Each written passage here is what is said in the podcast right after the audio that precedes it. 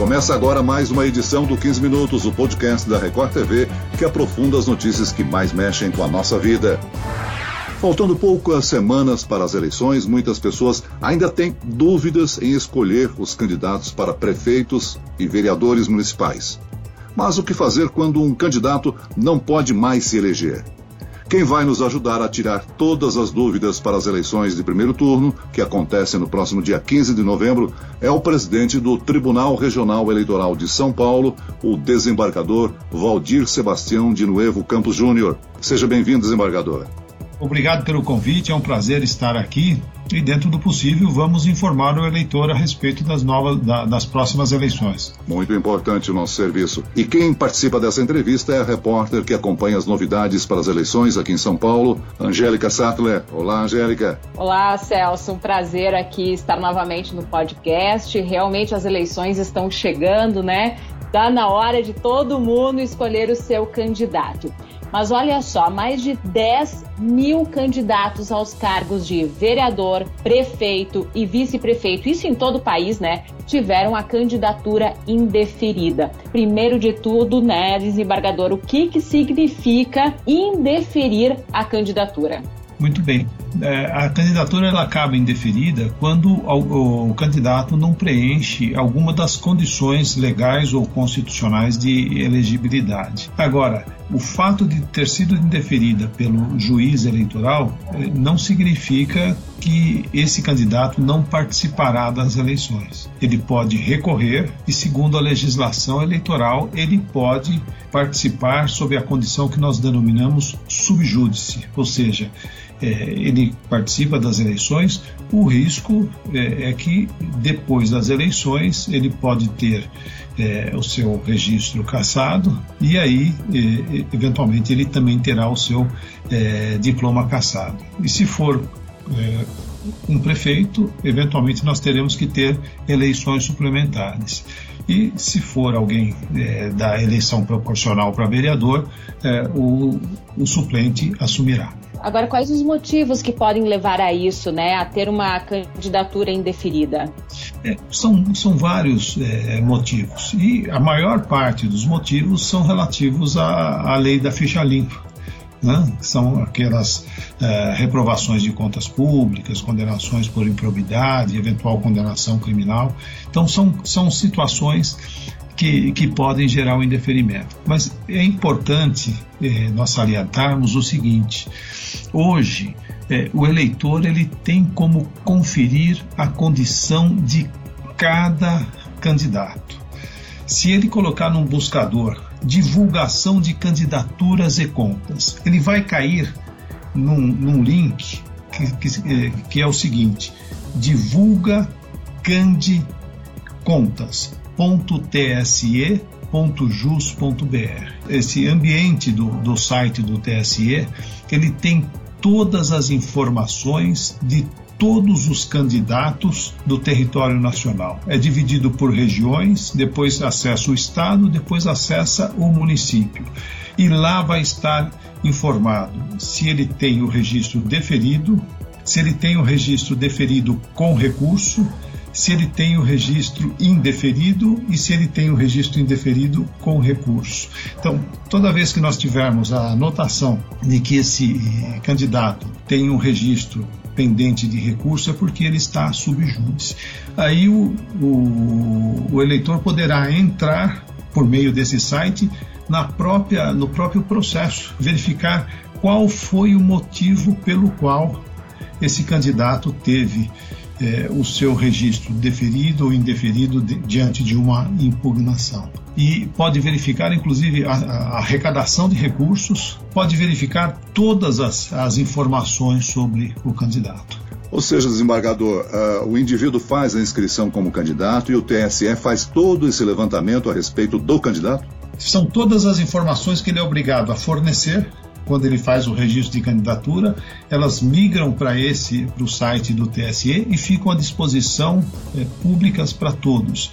Então, é, todas as informações sobre o candidato estão nessa é, nesse link do, do TSE. E é importante que o eleitor conheça, porque ele vai lá para saber, inclusive ele, é, lá está dito se ele arrecadou recursos, de quem ele arrecadou recursos, qual o montante dos recursos arrecadados, o que ele já está é, assim, empregando de recursos na campanha eleitoral, ou seja, ele tem um panorama completo né, a respeito de cada candidato. Desembargador, o senhor falou aí sobre a lei da ficha limpa, uma lei importante que mudou o cenário político no Brasil, né? Ela nasceu de uma iniciativa popular com 1 milhão e 600 mil assinaturas. Podemos explicar para o nosso leitor o que é um candidato ficha limpa e por que ele tem a candidatura indeferida se for ficha suja? popularmente falando? Muito bem, nós temos uma, uma lei complementar que se chama uh, Lei das Inelegibilidades que prevê algumas situações em que a condição pessoal do candidato impede que ele participe do, do pleito eleitoral. Então, se ele tiver uma condenação é, por improbidade, uma condenação criminal, contas reprovadas por ato de improbidade, ato de improbidade doloso, ele não poderá participar da, do pleito eleitoral. Então, quando o, o, o, eleitor for buscar informações sobre o candidato, se ele for nesse, nesse site, nesse, nesse link que eu acabei de, de indicar, se ele teve a candidatura indeferida, ele vai verificar lá, inclusive, a decisão do juiz eleitoral e o motivo pelo qual a candidatura foi indeferida. Então, é, hoje nós temos recursos que no passado nós não tínhamos para deixar a ação do, é, do eleitor, o que facilita muito a escolha. É lógico que o eleitor tem outros parâmetros para definir o seu, o, o, seu candidato. Mas a lei da ficha limpa hoje é um parâmetro extremamente importante. Tanto que hoje nós não precisamos ter mais uma condenação definitiva né? quer seja por improbidade, quer seja uma condenação criminal. Basta que seja uma condenação confirmada por um colegiado, né? ou seja, em segundo grau perante um tribunal. Agora, é possível que, por exemplo, um candidato seja eleito e aí só depois se descubra que ele tinha algo que impossibilitaria a candidatura dele. E aí, o que, que acontece nessas situações, né, presidente? Assume o vice ou o suplente? Então, depende muito da situação dessa descoberta uh, a posteriori. Né?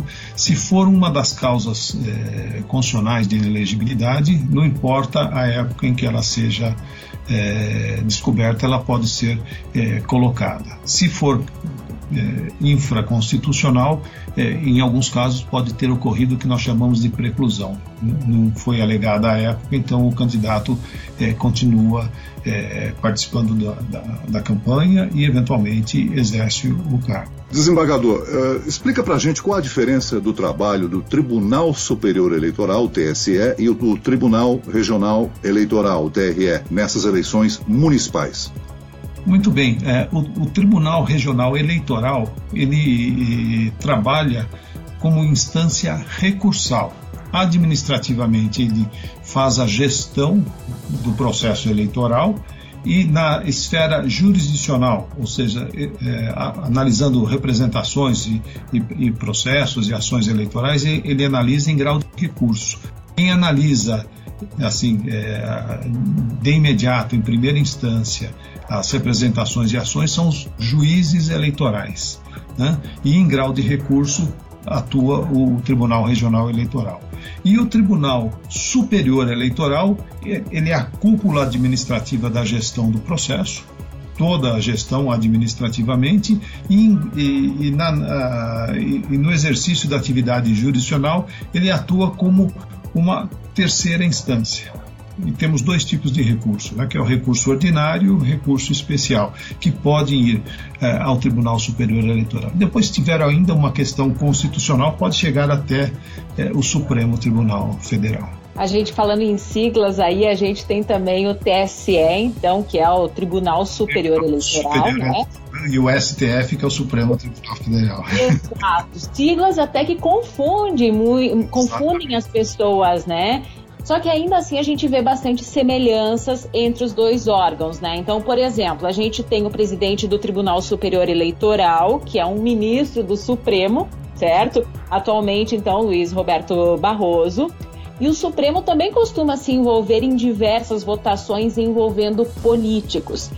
Mas onde a gente pode dizer que está aquela linha que divide os poderes né, do Tribunal Superior Eleitoral e do, é, do Supremo Tribunal Federal? É como, é como eu disse, se tiver alguma questão de ordem constitucional, alguma norma constitucional, algum valor constitucional a ser é, objeto de análise, só nessas situações é que a questão ser colocada ao, ao, ao Supremo Tribunal Federal.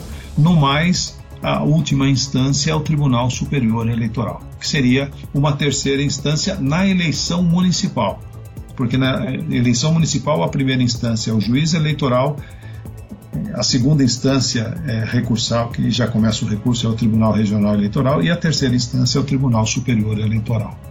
Desembargador, em eleições passadas já vimos acontecer quando um candidato é obrigado a dar direito de resposta ou, ou devolver o espaço para responder uma acusação que possa acontecer. Quem julga isso? É o TRE ou o TSE? Então, o direito de resposta depende da eleição. Numa eleição municipal, quem julga em primeira instância é o juiz eleitoral com recurso para o Tribunal Regional Eleitoral eventualmente pode chegar ao Tribunal Superior Eleitoral também em grau de recurso.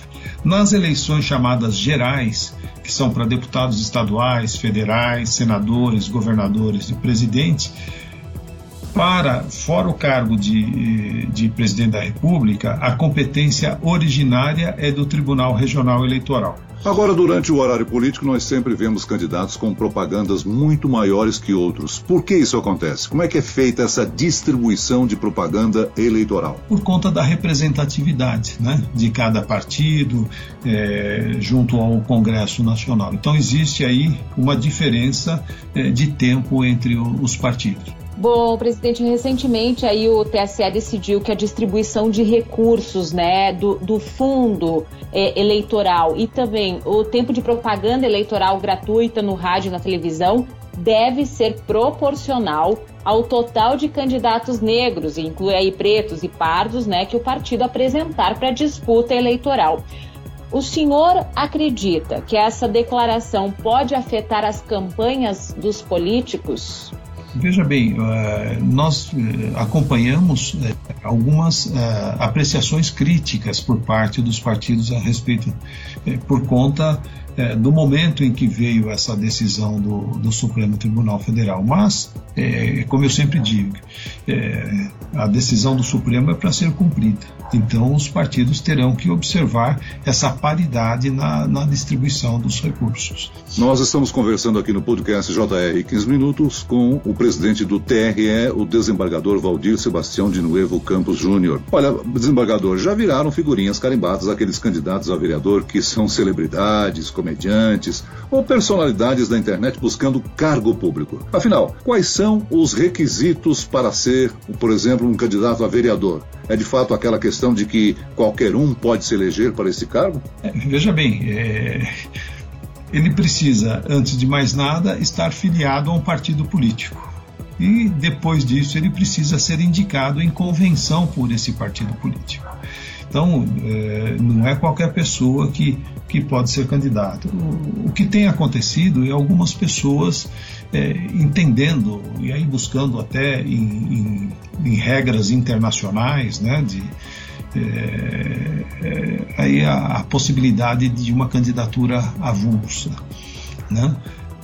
Acontece que eh, essa candidatura avulsa ela existe em alguns países, mas ela tem alguns pré-requisitos de legitimidade, porque se nós tivéssemos uma abertura total, eh, creio eu que o, o, pleito eleitoral estaria inviabilizado tal número que nós teríamos de, de candidatos. Então é preciso que se crie parâmetros de legitimidade para uma é, candidatura avulsa. Muito bem, nós chegamos ao fim desta edição do 15 Minutos. Eu agradeço a participação e orientação do presidente do Tribunal Regional Eleitoral de São Paulo, desembargador Valdir Sebastião de Nuevo Campos Júnior. Olha, eu que agradeço e eu gostaria só de fazer um, um último comentário. Os protocolos de segurança cuidam da saúde do eleitor e o voto do eleitor cuida da saúde da democracia. Então, como eles fornecem segurança, que os eleitores compareçam e cumpram o seu dever de participar do processo democrático. Muito bem. Eu agradeço também a presença da repórter da Record TV, Angélica Sattler. Sempre um prazer, Celso. Muito obrigada. Esse podcast contou com a produção de Homero Augusto e dos estagiários Andresa Tornelli e David Bezerra. Sonoplastia de Pedro Angeli. E eu, Celso Freitas, te aguardo no próximo episódio. Até lá.